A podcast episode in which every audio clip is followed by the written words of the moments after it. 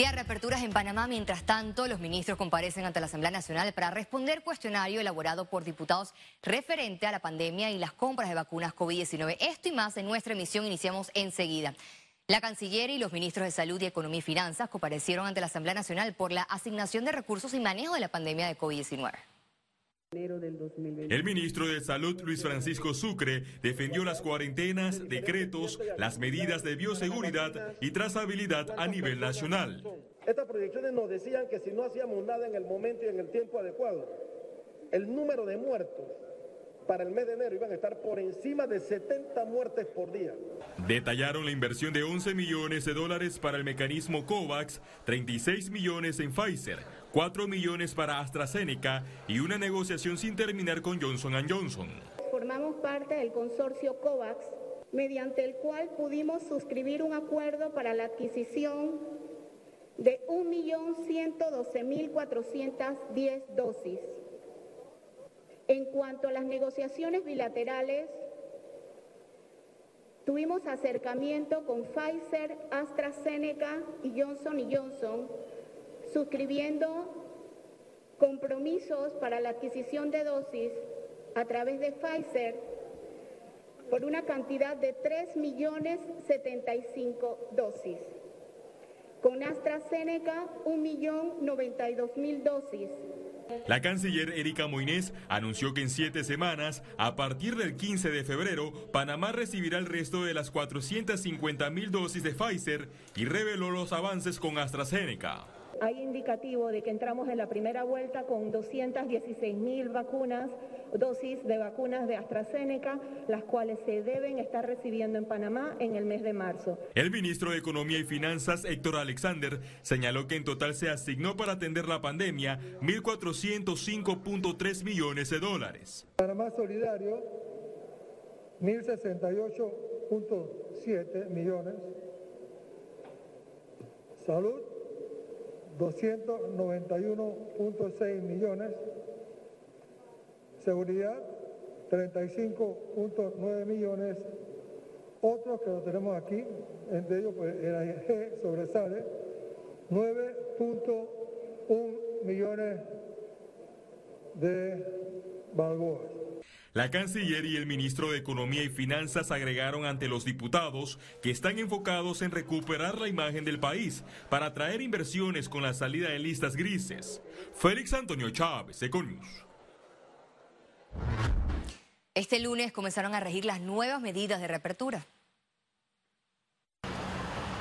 Desde este 8 de febrero levantaron la restricción de compras por género. Hombres y mujeres pueden hacer sus compras de lunes a viernes respetando el aforo del 50%. Nuestra eh, meta y objetivo que perseguimos siempre es que se reactiven la mayor cantidad de establecimientos comerciales y ahora con la apertura también de los restaurantes de forma presencial, que de alguna u otra forma también complementa, en el caso de los centros comerciales, esta actividad, esperamos entonces que haya un mayor movimiento. En un recorrido, Econews encontró los estacionamientos en centros comerciales abarrotados. Las personas aprovecharon desde el primer día para ir a hacer sus compras en comercios y supermercados. El compromiso es continuar las medidas de bioseguridad. Siempre reiterando que en este momento tan crucial, donde lo que se busca es esa reactivación y cuidando siempre la salud, es vital el apoyo de los consumidores, vital el apoyo de la ciudadanía, que hasta la fecha lo ha hecho pues en su gran parte bastante bien y en este momento reiterar que el cumplimiento de las medidas de bioseguridad es lo que nos va a llevar más rápido a la apertura económica. Los empresarios calificaron esta reapertura como indispensable e insistieron que no puede haber más cierres tenemos que reactivar la economía y yo más que reactivarla les diría en este momento que tenemos que reinventar la economía. Después de las situaciones que se han presentado, estamos viendo un panorama complicadísimo en el que es necesario que todo el sector productivo comience a hacer lo que está llamado a hacer, que es producir. Ciara Morris, Econews. Los restaurantes se reabrieron este lunes de forma presencial. Le mostramos las medidas. El sector de restaurantes proyecta que desde esta semana reabrirán presencialmente alrededor de 3.200 restaurantes. Este lunes, con su reapertura, captamos un gran número de comensales que confiaron volver a estos lugares. Considero yo que si usted guarda una mascarilla, eh, se pone también su pantalla. Usted puede salir a un restaurante a relajarse un poquito, que es algo que muchas veces necesitamos. Los dueños de restaurantes pidieron al gobierno analizar la ampliación de horarios de atención. De, en vez de cerrar a las siete y media, nos permitan cerrar a las 10, porque el mayor, la mayoría de las ventas, la mejor venta se dan en la noche. La gente sale con más calma y se aprovecha más y también que vayamos viendo la posibilidad de los fines de semana. Esta reapertura también beneficia la reactivación de contratos.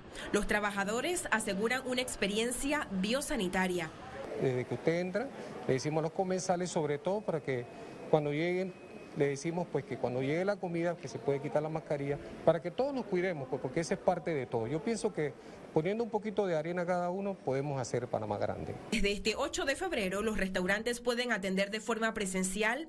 El consumo de licor solo puede ser como acompañante, uso de mascarilla y pantalla facial para atención al cliente, mantener distancia de dos metros entre mesas, deberán cerrar a las 7 y 30 de la noche y continuar con delivery hasta las 10 de la noche. Ciara Morris, Econews.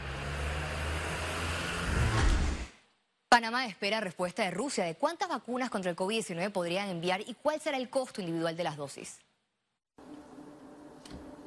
La vacuna rusa Sputnik 5 deberá ser sometida a un dossier para el protocolo de autorización y aplicación en Panamá, según el científico Eduardo Ortega Barría. Esto es importante porque el dossier es un documento que contiene información más completa que una publicación científica. Ahí hay que agregar datos preclínicos en animales de laboratorio, los estudios de fase 1 y 2, los estudios de fase 3 y todo lo que es el proceso de producir la vacuna.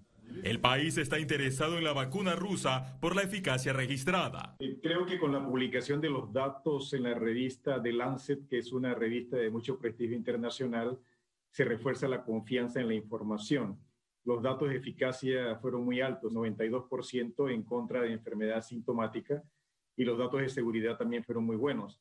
Se presentaron muy raros eventos adversos.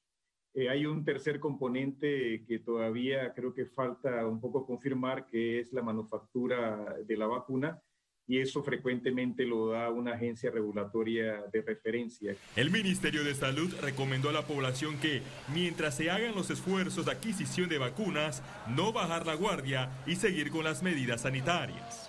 En la medida que nosotros podamos eh, acceder al resto de los paquetes de vacunas y podamos ir vacunando al resto de las personas que forman parte de los grupos de riesgo y de acuerdo al calendario, pues es de esperarse que tengamos eh, cifras eh, mucho más bajas de contagio.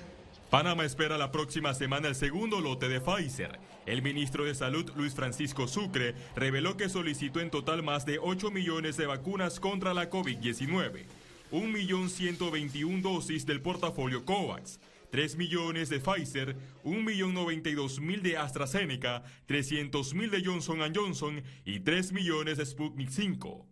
Félix Antonio Chávez, Econius. En Panamá sigue la logística de vacunación a personal de primera línea. A esta hora, el vacunómetro registra 12.441 dosis aplicadas a nivel nacional. Recordemos que la meta es 12.800, quedando menos de 400 por aplicar.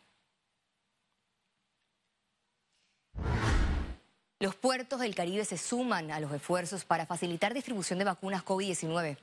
Manzanillo International Terminal y Colón Container Terminal firmaron memorandos de entendimiento con el Canal de Panamá con el fin de establecer una alianza de cooperación y explorar la posibilidad de trabajar en el establecimiento de un centro logístico para el almacenamiento y distribución de las vacunas contra el COVID-19 y suministros para la región de Latinoamérica, los puertos y también proporcionarán experiencia operativa para explorar las capacidades de sus terminales actuales para el manejo de un aumento de contenedores refrigerados para vacunas. La positividad de pruebas COVID-19 en Panamá alcanzó su punto más bajo en lo que va de año, con 10.1% de casos detectados. Veamos en detalle las cifras del MINSA. 327.654 casos acumulados de COVID-19. 563 sumaron los nuevos contagios por coronavirus. 1.998 pacientes se encuentran hospitalizados, 205 en cuidados intensivos y 1.793 en sala. En cuanto a los pacientes recuperados clínicamente, tenemos un reporte de 294.410. Panamá sumó un total de 5.506 fallecidos, de los cuales 25 se registraron en las últimas 24 horas. En medio de protestas, este lunes se llevó a cabo la instalación de la mesa plenaria del diálogo por la Caja de Seguro Social. El acto se realizó en la sede del Parlamento Latinoamericano. El director de la Caja de Seguro Social manifestó que en esta mesa se busca alcanzar consensos para mejorar los sistemas de pensiones. En primer lugar, no, no nos precipitemos al fondo de lo que debe suceder en el diálogo, porque en el diálogo lo que nos corresponde a la administración de la caja es presentar los estados financieros tal como son, cero maquillaje, lo vamos a poner como es. Y como es, no está bien específicamente en el subsistema de beneficio definido del programa de invalidez, vejez y muerte. El diálogo tendrá tres mesas temáticas en las que se abordarán el programa de invalidez, vejez y muerte, administración de la caja de seguro social y la incorporación de la población informal al sistema. Durante la jornada se anunció a Joaquín Villar García como facilitador del diálogo. Por su parte, los ex candidatos presidenciales cuestionaron la ausencia del ministro de Economía. Yo he insistido en que este diálogo, para que sea fructífero, para que logre sus objetivos, tiene que tener un compromiso real del Ejecutivo. No pueden lavarse las manos y tirar el diálogo solo a la Caja del Seguro Social, sobre todo que está liderizado por una junta directiva que sabemos que hay miembros que tienen décadas de estar ahí. Es imposible entender una discusión sobre el programa de invalidez, vejez y muerte de la Caja del Seguro Social sin la presencia del Ministerio de Economía y Finanzas, que es parte de la Junta Directiva de la Caja del Seguro Social y quien tiene que decidir al fin y al cabo eh, si va a haber aportaciones del gobierno central para ayudar a salvar las finanzas del programa Invalidez, Vejez y Muerte. Diversas organizaciones magisteriales del sector trabajador y sindicatos protestaron en rechazo a la propuesta de aumento de la edad de jubilación.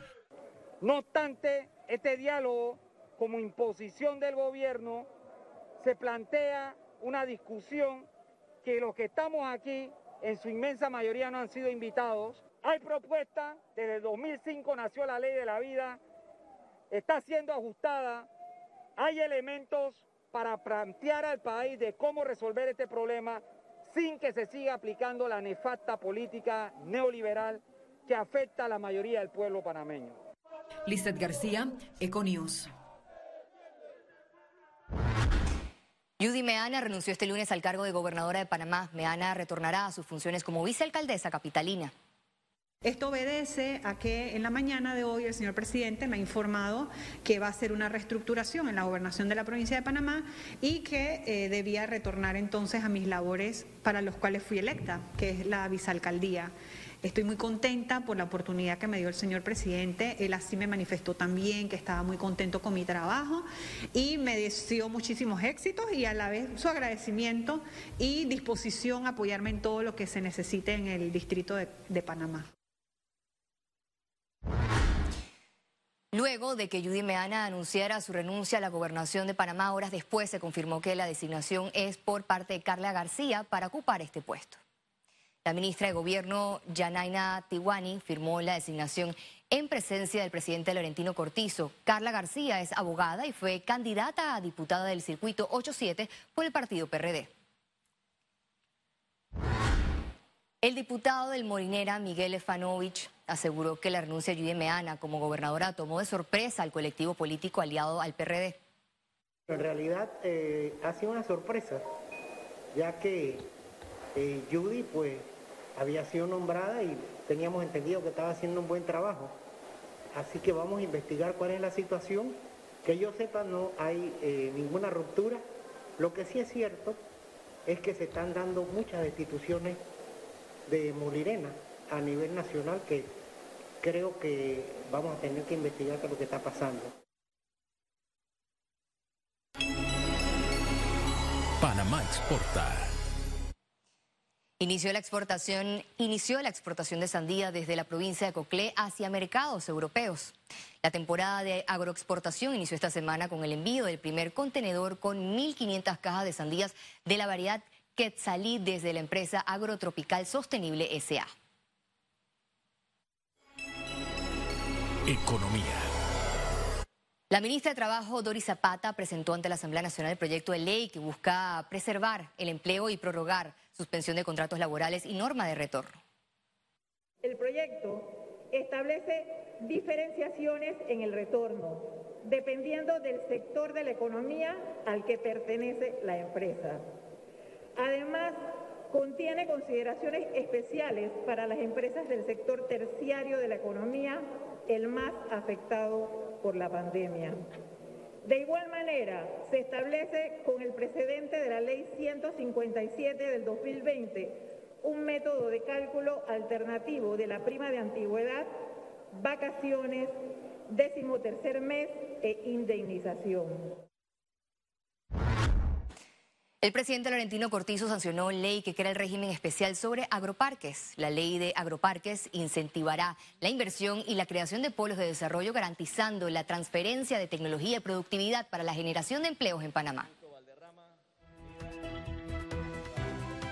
Al regreso internacionales y recuerde, si no tiene la oportunidad de vernos en pantalla, puede hacerlo en vivo desde su celular a través de una aplicación destinada a su comodidad. Es Cable Onda Go, solo descárguela y listo.